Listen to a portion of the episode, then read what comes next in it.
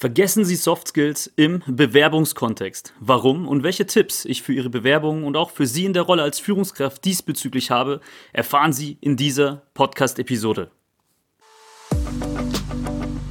Herzlich willkommen beim CEO Career Code, dem Karriere-Podcast mit Inspiration und Insiderwissen für Top-Manager und jene, die es werden wollen. Präsentiert von Ihrem Headhunter Dominik Roth.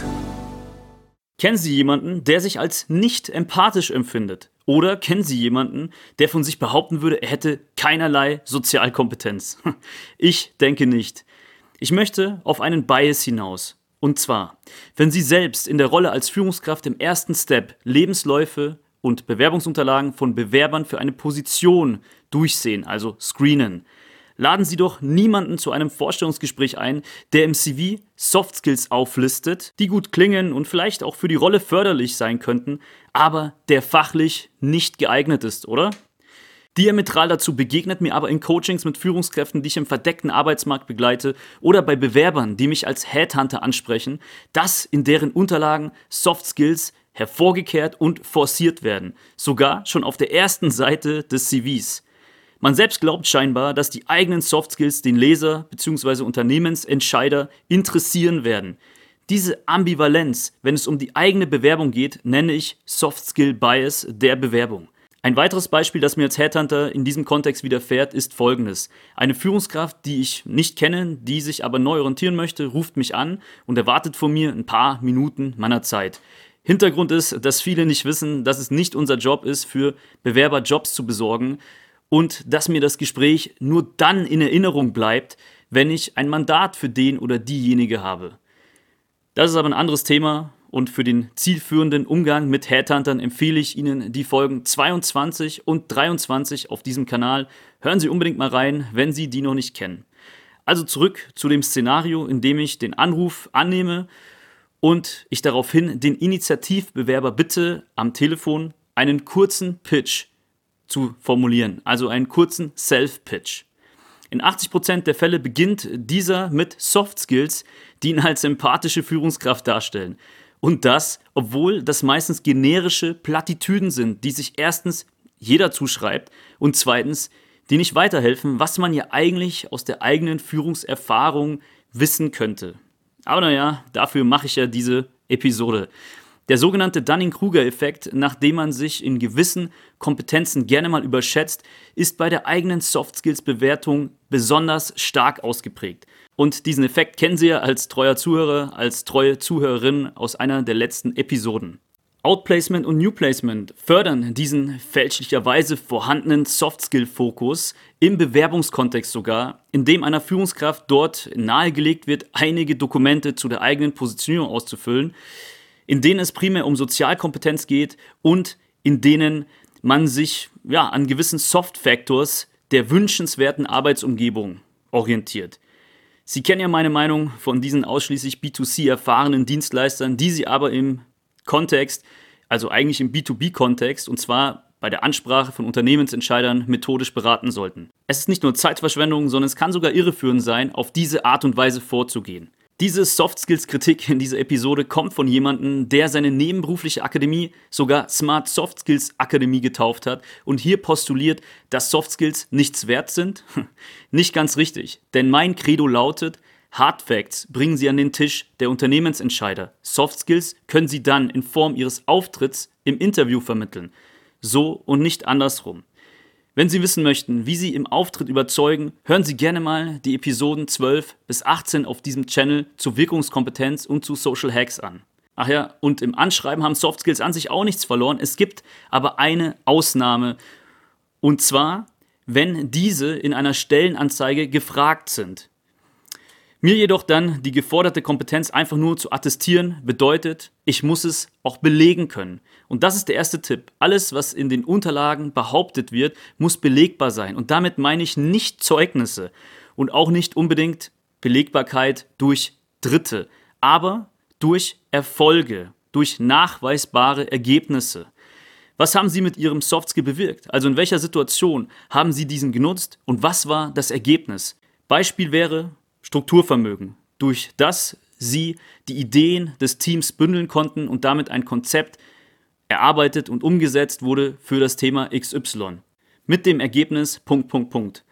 Oder Sie haben Belege in Form von 360-Grad-Feedbacks, wenn Sie sich als gute Führungskraft beschreiben. Also, nochmal Hard Facts, genauer genommen, Ihr Track Record bringt Sie an den Tisch der Unternehmensentscheider. Auf den Rest würde ich erstmal keine Zeit verwenden. Warum ist das eigentlich so? Unternehmen möchten jemanden einstellen, da sie ein Problem mit dieser Vakanz bzw. Personaleinstellung lösen möchten. Wenn Sie als Person belegen können, dass Sie dieselbe oder eine ähnliche Challenge faktisch in Ihrer Vergangenheit schon mal erfolgreich bewältigt haben, empfindet das Unternehmen dadurch Sicherheit. Man kauft sich im Grunde Sicherheit ein und zwar in Form von Erfahrung. Und diese Erfahrung vermitteln Sie, indem Sie Ihren Track Record, also Ihren Erfolg in diesem Kontext des Problems darstellen. Sie untermauern also das Ganze mit Ergebnisbelegen und zwar faktischer Natur. Nun komme ich dazu, wie man idealerweise vorgeht, wenn man sich in der Neuorientierung oder auf Jobsuche befindet. Und hier ein weiterer konkreter Tipp. Starten Sie zuerst mit der Positionierung und zwar bevor Sie sich an Ihre Unterlagen setzen und konzentrieren sich dabei auf verschiedene Track Record Beispiele aus Ihren Verantwortungsbereichen. Gehen Sie einfach die verschiedenen Stationen geistig durch und notieren dann die verschiedenen Beispiele. In meinem Coaching brauche ich nur eine Datei, um den individuellen Sweet Spot der Positionierung mit dem Coach herauszufinden. Das ist die sogenannte iSWOT-Analyse. Wir konzentrieren uns auf Erfolge aus verschiedenen Stationen und haben zu jeder Behauptung am Ende einen Beleg. Die iSWOT-Analyse ist eine Toolbox mit mehreren Werkzeugen, denn im verdeckten Arbeitsmarkt treffen wir auch auf verschiedene Bedarfe von Unternehmen und können dann das geeignete Werkzeug hierfür rauspicken und eben adressieren. Glauben Sie mir und denken Sie vielleicht selbst kurz darüber nach, man merkt einem CV an, ob dieser Kandidat, diese Kandidatin sich zuerst mit der Positionierung beschäftigt hat und zwar auch auf welche Art und Weise. Vielleicht noch etwas konkreter. Im Bewerbungskontext, ob in den Unterlagen oder im Gespräch, würde ich immer nach folgendem Schema formulieren. Ich nenne das auch Track Record Darstellung.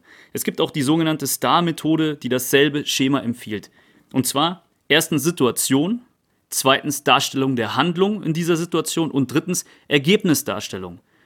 Beispiel die Situation, Internationalisierung und Erschließung weiterer Märkte, das war meine Challenge als CEO der vorherigen Firma.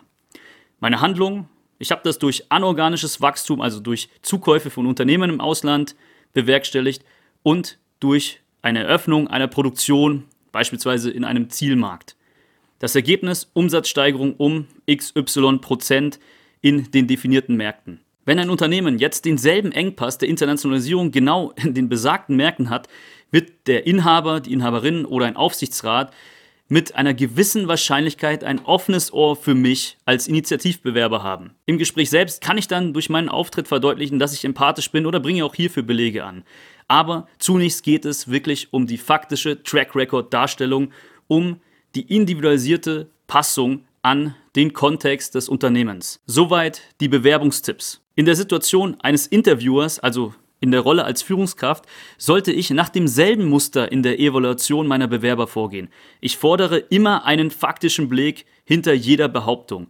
Gute HR-Experten, Expertinnen tun das zumindest so. Und so kann ich auch den Dunning-Kruger-Effekt zum Beispiel entlarven, also wenn sich jemand selbst überschätzt.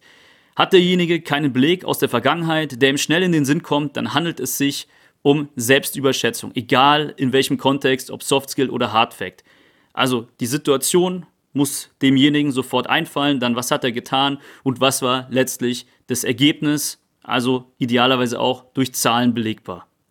Ich fasse nochmal zusammen. Wir sprachen in dieser Episode über den Softskill Bias, wonach Manager in der Auswahl von Bewerbern erstmal kein Augenmerk auf Softskills legen, in Klammern verständlicherweise, sich selbst aber dann in der Situation der Bewerber fälschlicherweise damit verstärkt auseinandersetzen und sich über Sozialkompetenz individuell positionieren und definieren wollen. In Klammern unverständlicherweise. Sie sollten sich daher vor der Erstellung Ihrer Bewerbungsunterlagen mit den Hardfacts und Ihrem individuellen Track Record auseinandersetzen. Denn Soft Skills bringen Sie nicht an den Tisch der Unternehmensentscheider, sind aber natürlich im Interview und dann auch in der Ausführung der Tätigkeit selbstverständlich wichtig. Nehmen Sie auch das Darstellungsschema mit, das ich als Track Record Darstellung bezeichne, sowohl für Ihre Unterlagen als auch für die Interviewsituation, ob als Bewerber oder als Führungskraft, der die Bewerber gerade evaluiert.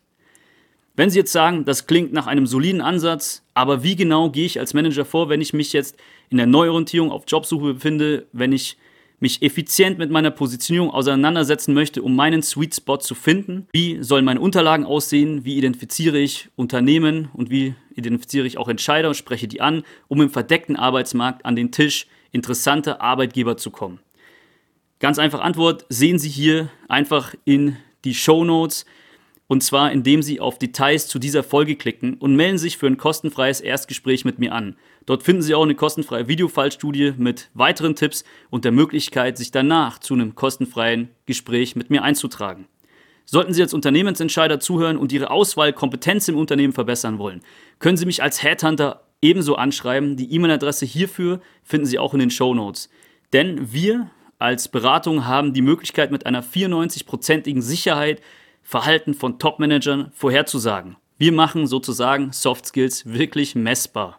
In jedem Fall rate ich Ihnen aber dazu, hören Sie die angesprochenen Folgen im Podcast gerne an. Ich kann die auch nochmal in den Show Notes nochmal nennen. Und vergessen Sie nicht, den Podcast zu abonnieren, um nichts zu verpassen. Ich hatte ja schon angekündigt, dass die Folgen etwas unregelmäßiger erscheinen werden, weshalb Ihr Abo besonders dienlich und wichtig sein kann. Ich bringe weiterhin die Inhalte für Sie und Ihre Karriere, die Sie in der Klarheit wahrscheinlich nirgendwo anders hören und das auf einer ganzheitlichen Betrachtungsebene. Ich freue mich auf die nächsten Episoden mit Ihnen. Ihr Dominik Roth.